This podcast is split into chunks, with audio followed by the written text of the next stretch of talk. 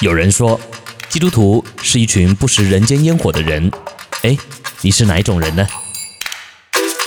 信仰本就该融入生活，透过生活来见证信仰。无胆话家常，陪你一起享受人间烟火。好，今天的人间烟火有：圣经怎么解释恐龙的灭绝？诺亚为什么不把恐龙带进方舟呢？方舟里的动物为何没有自相残杀？圣经和科学违背吗？家常便饭已备齐，客官请上座。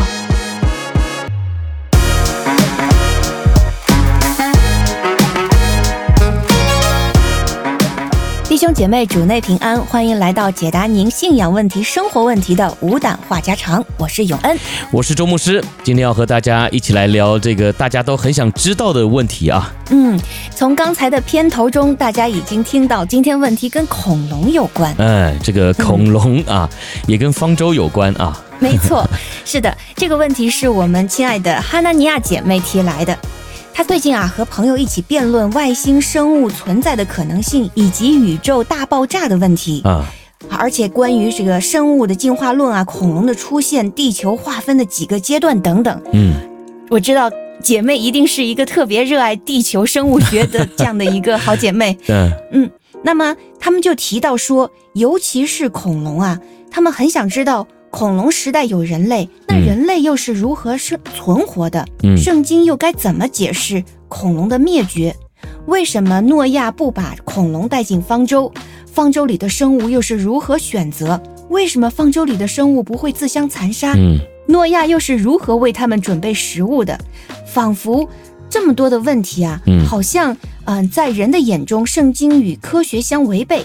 所以他没有办法解释，所以就提出这些一系列的问题，想听听牧师的看法。嗯，那刚才我噼里啪啦说了这么一堆，对，我觉得牧师估计耳朵也听得特别的混乱啊。是，那我呢把这些问题整理了几个，那我就一个一个的来抛出来和牧师聊一聊吧。太好了，好，来话家常一下。是，嗯，牧师您怎么来看这个圣经如何解释这个恐龙的灭绝？嗯，好，恐龙的灭绝先是不是？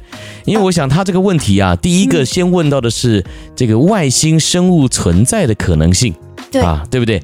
那我们先来呃聊聊这个外星生物存在的可能性好了，好吧？嗯，哎，因为他不是讲到说呃有人跟他辩论嘛，是不是有外星生物嘛？哈，有没有跟你这样辩论过？嗯。好像还没有知道小勇辩不过 哦，是啊。如果有人问你说，哎，你觉得有没有外星生物？你怎么回答？我说我不知道，对不对？哎，有时候这个不知道也挺好用的，对不对？哈，对。好，来这个呢，基督徒怎么回答有没有外星生物的啊？那基本上是这样，圣经上也没写，对不对？哈、嗯。然后呢，说实话啊，科学也没有办法证明。啊，也没有办法证明什么了哈。那现在有的呢都是传闻啊。那我们可以推断啊，呃，反正是推断，这个也不违背信仰嘛，对不对哈？你想想啊，神创造宇宙万有这么的伟大，不要说外星生物了，就连地球上的事物，有些事情呢，有些科学家也还没办法解释。啊，也是新鲜的啊，就刚刚发现的啊，包含人家说这个在海底世界啊，海底也很浩瀚嘛，哈，也很大啊，有很多的新物种啊，每一天都会发现好多啊，你只要探测得到的啊，在这个水深啊多深几处啊，就又会有一些新的生物啊，所以基本上呢，这些所谓的新的发现啊。呃，也是算稀松平常了哈，所以你说在这么浩瀚的宇宙，就是地球之外啊，有什么新发现？这有什么好特别的啊？有什么好稀奇的，对不对？就是凡事都有可能，是这意思吧？对啊，所以你说有没有可能有外星生物？有可能，哎，有可能啊，哈，你可以说不知道啊，不知道是一种答案嘛，那有可能也是一种答案嘛。嗯，请问有可能有违背圣经吗？嗯，应该没有，有可能就是有可能有，有可能没有。哎，对，就没有嘛，没有违背圣经嘛。所以基督徒你可以不用那么拘泥于好像什么东西啊，在圣经里非得一定得找到答案啊。其实呢，呃，我们说。我们的上帝啊，是我们生命当中的答案啊。那这一句话呢，其实不是说好像是知识型的啊，知识上的答案。神创造了宇宙万有啊，有些事情啊，不是说在神没有答案，而是他告诉你这个答案没有意义啊，或者是他还没有告诉你这个答案啊，又或是呢，他告诉你，你也不一定能够理解啊。奥秘在于耶和华，对不对？对啊，就像我家里有一个这个小小的小孩啊，现在才一岁半啊，你要我跟他讲加减乘除啊，这个很难吧？啊，这个数学他哪里懂啊？他连讲话都还不太会，你跟他讲数学，对不对？你会跟他算数吗？对不对？不太会啊，因为他连讲话都不会啊。所以你说今天上帝要跟我们讲多么浩瀚的这种科学啊、物理学啊，这实在太困难了哈。对人类啊，太渺小了，你也不会理解啊。好，所以呢，我们回到这个问题啊，外星生物到底有没有存在啊？基督徒怎么回答？基本上不知道啊，就完事儿了。当然，你也可以说，诶，我认为有。为什么？因为上帝很奇妙啊，上帝很伟大，他创造了宇宙万有啊。那呃，可是你说，那我们为什么不知道呢？不认识呢？啊，或是没遇过呢？啊，那这个当然是上帝的主权嘛。啊，所以呢，你也不用纠结于好像上帝没有让你遇到，那就表示它不存在。嗯，啊，其实呢，这样子的一个呃逻辑是错误的啊。上帝没让你遇到外星人，并不代表外星人不存在，对不对？你要去想象一下这个逻辑嘛，哈，好，所以呢，我刚刚说我们不用那么严肃的，好像说哇，基督徒不能够随意的说有或没有，因为好像我们讲出来的答案啊，就是圣经里的答案啊。其实呢，你可以宏观一点的来看啊，呃，我认为啦啊，神是有创造这个宇宙生命的可能的。啊，但是有没有我也不知道啊，就像小勇说的啊，我也不确定啊。但是呢，我可以发挥一点想象力，想说哇，宇宙这么大啊，那如果只有我们地球上有生物的话，是不是有点可惜呢？啊，好，不过呢，也有些人说，那就表示我们地球上这些人类的宝贵。啊，神预备了那么大的一个空间，只给我们人类啊，嗯，你这样想也可以啊，也没有错啊。所以呢，这种东西啊，这种问题啊，我们就不用太纠结哈。但是你问说我们基督徒怎么回答哈？我个人认为，呃，大家茶余饭后啊，可以聊一聊你自己的观点。你认为有也可以啊，没有也可以啊，这没什么问题啊。好，不过另外一个问题啊，讲到这个宇宙大爆炸啊，你有听过宇宙大爆炸的理论吗？嗯哼，Big Bang。对，这个 Big Bang 的，呃，简单讲啊，就是宇宙洪荒啊，就是之前宇宙上是混乱一片的啊，那经过了一个大爆炸之后呢，哎，就有了生命啊，那生命呢就开始孕育生命繁衍啊，然后就一直到了现在，有我们地球上这八十亿的人口哈、啊。好，那这个宇宙大爆炸理论啊，讲白了啊，你问科学家啊，他们也就只能告诉你这个啊。但是呢，如果你再仔细问，要他们说出个所以然来啊，基本上是没有所以然的啊。也就是说，用一个呃最简单的方式来解释生命的起源啊，我们呢也可以说这是一个最不负责任的说法。但是也没办法啊，因为科学啊就是讲求证据啊。那神学啊，基本上不是说神学无法讲求证据啊，而是我们刚才的理论是。如果今天我们的脑袋可以理解上帝的创造，那基本上我们已经跟神同等了。啊，那我们人类就是渺小嘛，你就不可能跟神同等嘛。你既然不可能跟神同等，你怎么可能去理解上帝的创造呢？啊，就连我刚举的例子，我说我今天这个年纪啊，我要跟一个一岁半的小孩聊数学，他怎么可能会懂嘛？所以基本上他也不可能懂我在算的数学啊，他也不可能懂我现在在开的车子啊，他甚至不懂为什么我按一个遥控器，冷气就会开，电视就会开啊，他也不懂这个道理啊，因为他的年纪跟我差太多了啊，那这只是年纪的问题哦。啊，以后他长大了，他就了解了嘛，对不对？但是呢，我们还是同样都是人类，所以呢，等他渐渐年龄大了啊，他就了解啊，为什么这个遥控器可以操控这个所谓的电子设备啊？那现在我们跟上帝之间的关系，那可是受造物跟创造主之间的关系耶，那我们更是不可能理解了嘛。啊，所以基本上你说这个所谓的宇宙大爆炸。其实呢，就是用我们自己有限的头脑想一个我们可以接受的解释啊，也就是我们自己创造出一个答案啊。那这个答案其实很荒谬，但是没办法，人类的有限就只能用这个荒谬的答案来解释这个生命的起源哈。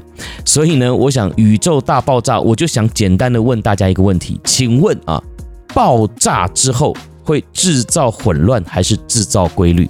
小勇、嗯，爆炸应该是先是混乱吧，然后等等它平息之后，慢慢又会成为一个规律。你大概没有听懂我在讲什么？爆炸之后 就是混乱，怎么会变成规律呢？我想到的是火山爆发，在那样一个爆炸起初就是混乱，嗯、但是当它慢慢的沉静下来的时候，嗯、它又会又又，又怎么样啊？我就再举个例子好了，你说今天我家发生了一个大爆炸，我请问你家里会怎么样？一片狼藉，一片狼藉，然后呢，它就会渐渐的在恢复规律吗？嗯，当然不会，就永远狼藉嘛。对吧？好，所以我要讲的是爆炸之后怎么会规律。来，我跟你讲哈，在天体运行当中，就是这整个的宇宙天文运行里面哈，你会发现上帝的安排。好了，你就算你不信上帝好了，你就光讲天文物理哈，这些所谓的规律，真的你瞠目结舌啊啊！你就算不信上帝，你也真的会觉得这个大自然真的是可敬可畏啊？为什么？你想想看哈。我们地球是绕着太阳转，对不对？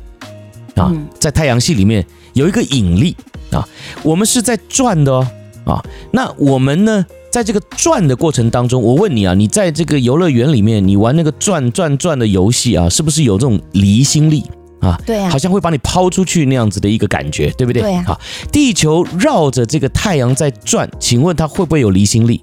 会，按照物理来讲，肯定有嘛，对不对？对。那它怎么不会被抛出去呢？因为还有万有引力。哎，有引力。好，这个引力如果啊，我今天就讲哈，地球如果离太阳近一公分，地球基本上就没有办法生存，太热；远一公分就太冷，无法生存。哎，你这个转啊转啊，怎么不会把地球抛离一点点一公分，或是抛近一点点一公分？哎，怎么就是这么的精准呢？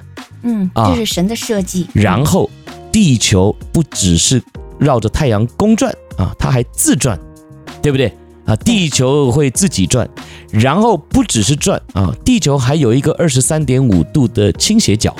啊，这些我也不是物理专家，我也不是地球科学专家啊，这都是我们在念书的时候学的常识嘛哈。这些的所谓的倾斜角啊，南极、北极磁场的变化啊，包含万有引力，我们跟太阳的关系、距离。我们跟月亮的关系跟距离啊，还有我们所谓的这个呃九大行星吧，哈，太阳系里面的这些行星啊，还有我们在银河系当中的位置，这一些彼此之间的关联，这个多么的有规律啊！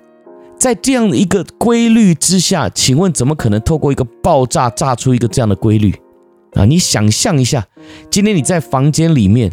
有一颗炸弹，它炸了，那房子会更整齐还是更混乱呢？那肯定是更混乱嘛啊！所以今天我常开玩笑，我说如果宇宙大爆炸可以炸出一个这么奇妙的世界，那今天我房间很乱，我也不用整理了，花什么时间整理？买一颗炸弹放在房间里炸一下，哎，就自然归位，变得整整齐齐了嘛啊！所以呢，我想要跟大家一起来分享啊，我怎么认为宇宙大爆炸理论啊。这个呢，当然是有限的人类啊，在一个没有办法、无奈之下啊，我们只好呃创造出一个相对科学的说法来解释宇宙的起源啊，也就是这样而已啊。那当然，不信者恒不信啊，也就是不认同的人呢，他就觉得哎，你们这个基督教啊，就总是喜欢把神放进来啊。那这个我们也没办法啊。但是你信神的人。我想，我们不需要在口舌上面和这些呃，可能在无神信仰当中坚持的人去辩论啊，因为这样的辩论是没有意义的啊。但是我相信，当我们夜深人静，静下心来仔细的思想这些问题的时候，你就会发现，其实宇宙大爆炸理论真的就是一个人能够做出最无奈。而最呃清楚的一个解释了哈，但是真的是不清不楚哈。好，所以呢，这是我个人认为的宇宙大爆炸理论了哈。嗯，好，谢谢牧师。那牧师您怎么看待这个？嗯，诺亚方舟时代，恐龙到底有没有进方舟？嗯，恐龙呃是怎么被灭绝的？圣经又怎么看呢？好，关于这方面的问题。好，其实呢，整个圣经历史，如果你看呃，这个圣经里面也有记载到这个年份嘛，哈，整个圣经历史的年份其实才几千年而已啊。你看我们到耶稣啊，是不是两千年？对对不对哈？那你说这个旧约差不多四千年。呃，这个挪亚时代可能啊，有人说这个，呃，约伯记啊，可能更早一点哈，可能这个四千年、五千年啊，甚至六千年哈，不等了哈。那你说咱们中国啊，也挖出这个所谓的山顶洞人啦哈，或者是什么北京猿人有没有哈？这些所谓人类的遗骸哈，这些历史，我们透过一些啊碳十四的研究啊、考古啊、探测。好像呃，大概知道最早的人类啊，有什么两万年的啊，甚至呢有五十万年的啊。那这个好像跟圣经的说法不太一样啊。好，那不管这个，因为是探测嘛哈，那也就只能做一个估算啊。那你说这个估算到底准不准哈？呃，这个也就只有科学家说了算，对不对？好，我们自己怎么看啊？那这也不是真的能够用。准确来形容了，我相信你问科学家，他也不会说这个是准确的，准准四十九万年啊，他大概也不会这样讲啊。好，所以呢，如果我们回到用圣经的观点来看这个恐龙哈，如果我们看这个恐龙化石啊，通常呢都是好像呃这个几百万年前，甚至是。几千万年前，对不对哈？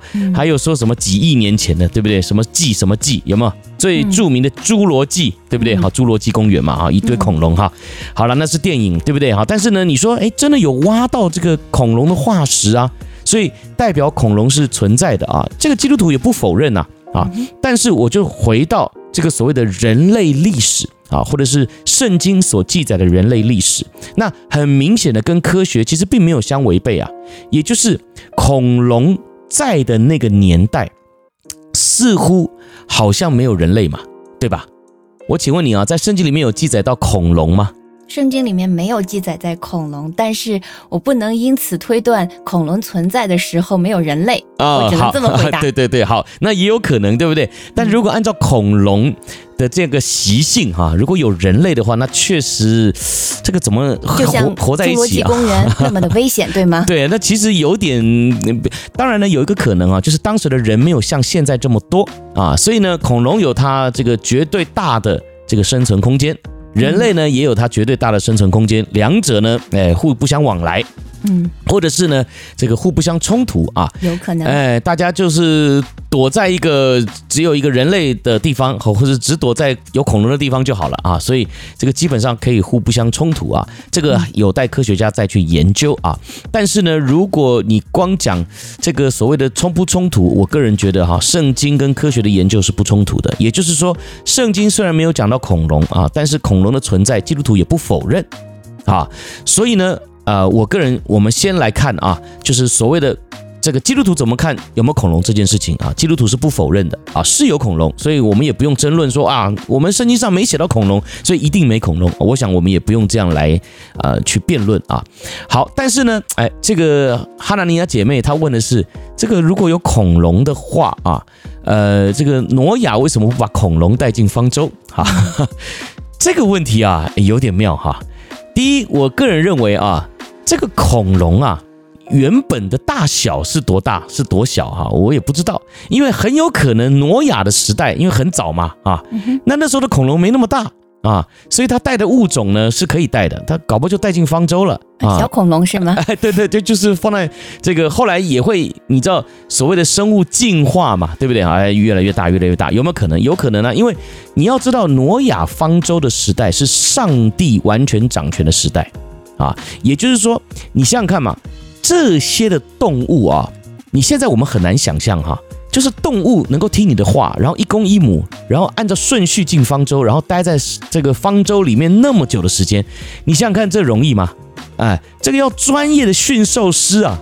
还得要有足够的存粮可以喂饱它们，对不对？然后还要确保它们在里面不生病啊，然后也不撕咬啊，还要呃互相相安无事啊。这你方舟要多大，能够载下多少的这种物种？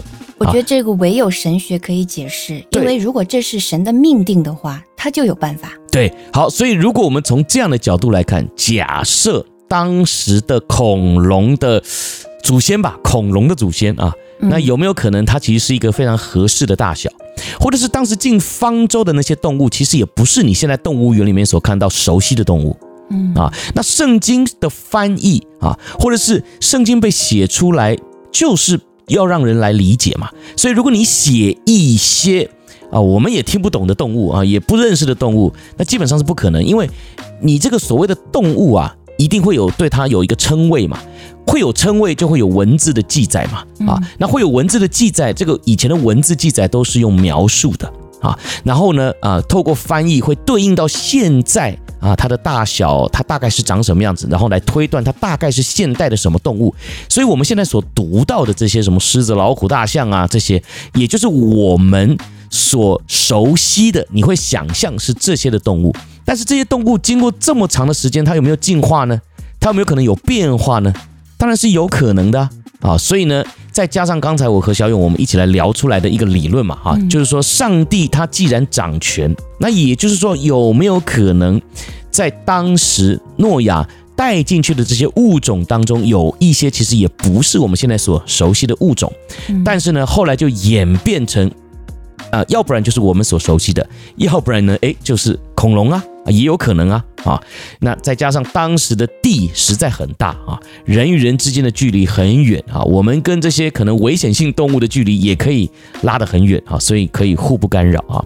但是也有没有一种可能，就是说，恐龙的时代是恐龙啊，人类的时代是人类呢？也有可能啊，因为你看，在创世纪啊第一章，特别最前面讲说。起初，神创造天地啊，然后后面一句话是“地是空虚混沌，渊面黑暗”，然后神的灵运行在水面上，对不对？哈，我记得这是创世纪的一章，从一开始讲到的这几句话啊。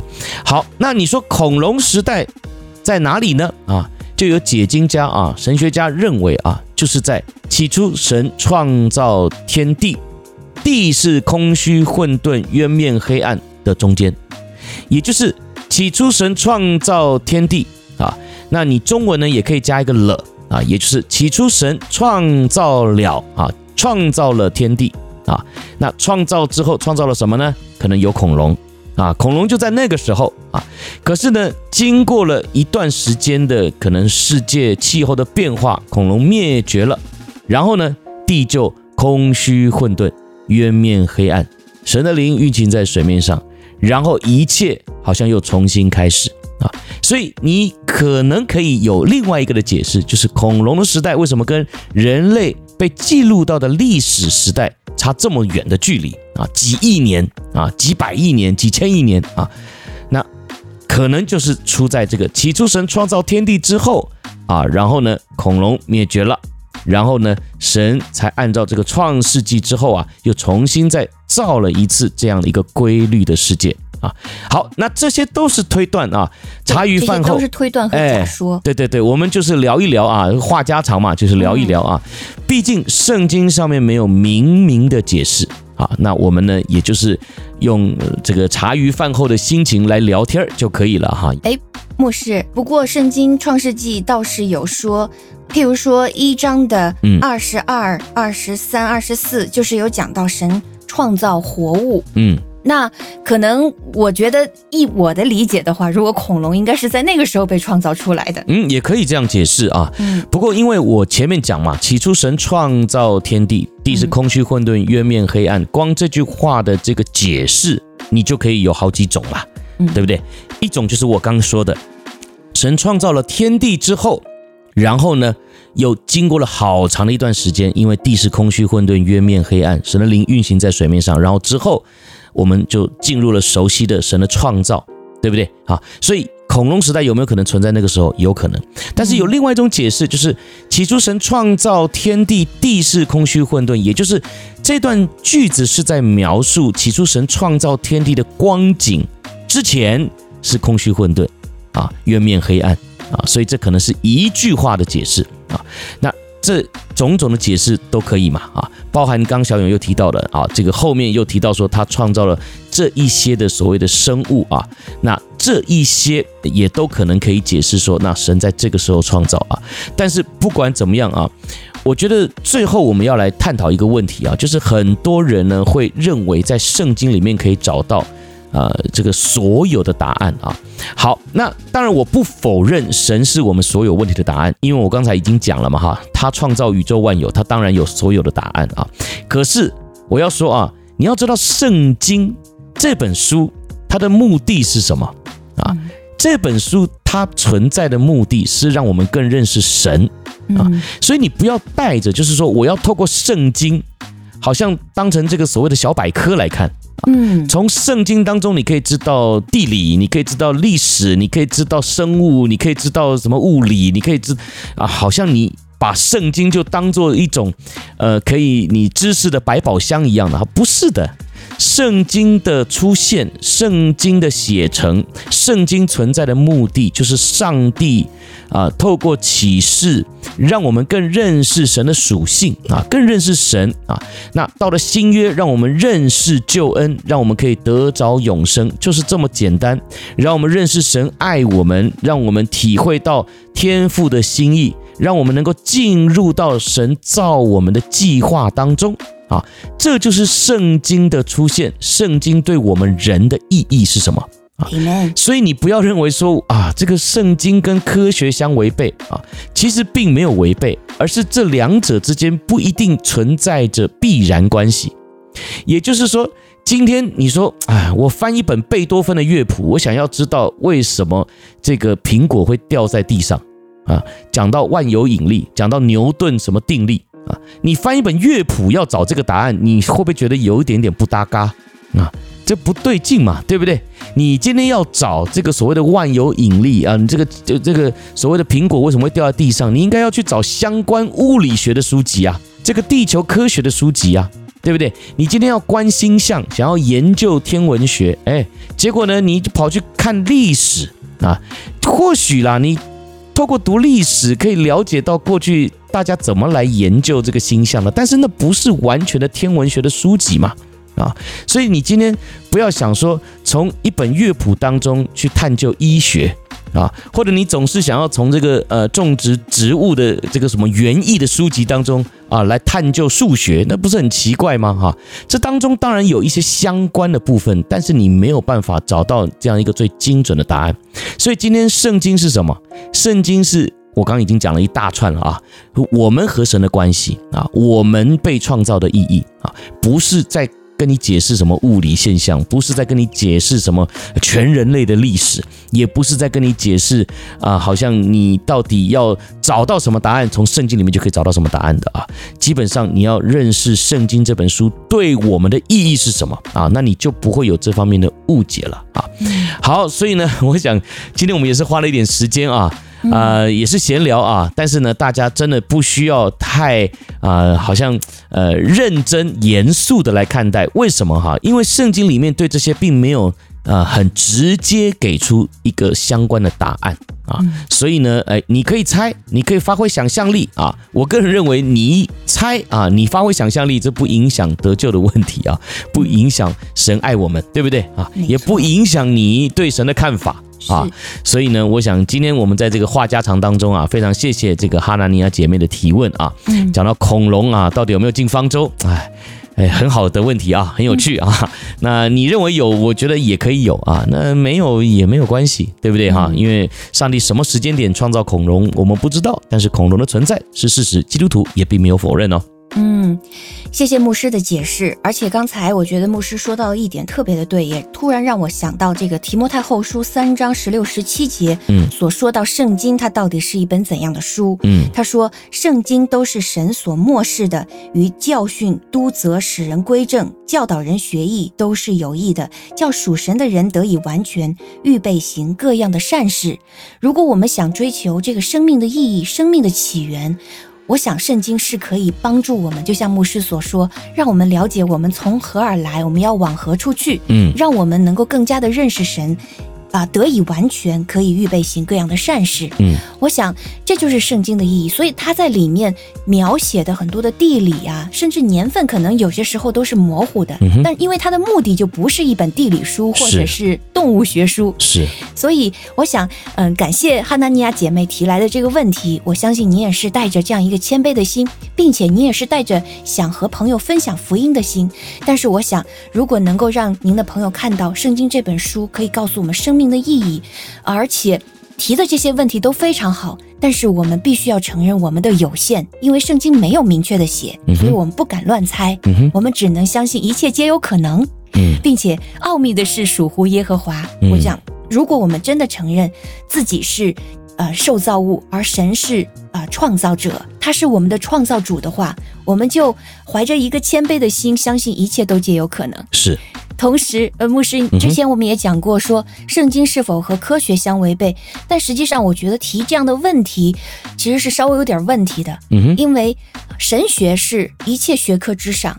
我认为我们不能用科学做我们的标准，好像一切跟科学相违背的，对，那就是假的。你就这样隔了嘛？对对对对，没错，牧师说的太好了。嗯，神是超越科学的，嗯就是。你你不能把把神的东西，就是神的领域的属灵的东西，嗯，你把它降维降到科学。是其实科学是科学，也是神给人让我们可以去谦卑的发现这个世界的规规律。嗯，但是是发现而不是发明。是，所以我们很多的科学理论，你也会发现，它也会随着一些时间，随着科学家更进一步的发现而有一些变化。嗯，所以。我觉得科学不是我们唯一的标准，是神的真理才是。而当我们不知道真正答案的时候，怀着谦卑的心去相信答案在神那里，嗯、并且，我想就是不知道，就是谦卑的说不知道。对对，奥秘属乎耶和华。对，不知道也没关系嘛，哈。对，所以，对对对，所以呢，我想今天我们在一起探讨这样的一个问题的时候啊，你也可以大胆的说不知道啊，我反正我不知道的事我就不乱说，哎，这也是基督徒的美德嘛，啊。嗯。但如果呢，你想要聊一聊啊，话家常，分享一下你自己的看法，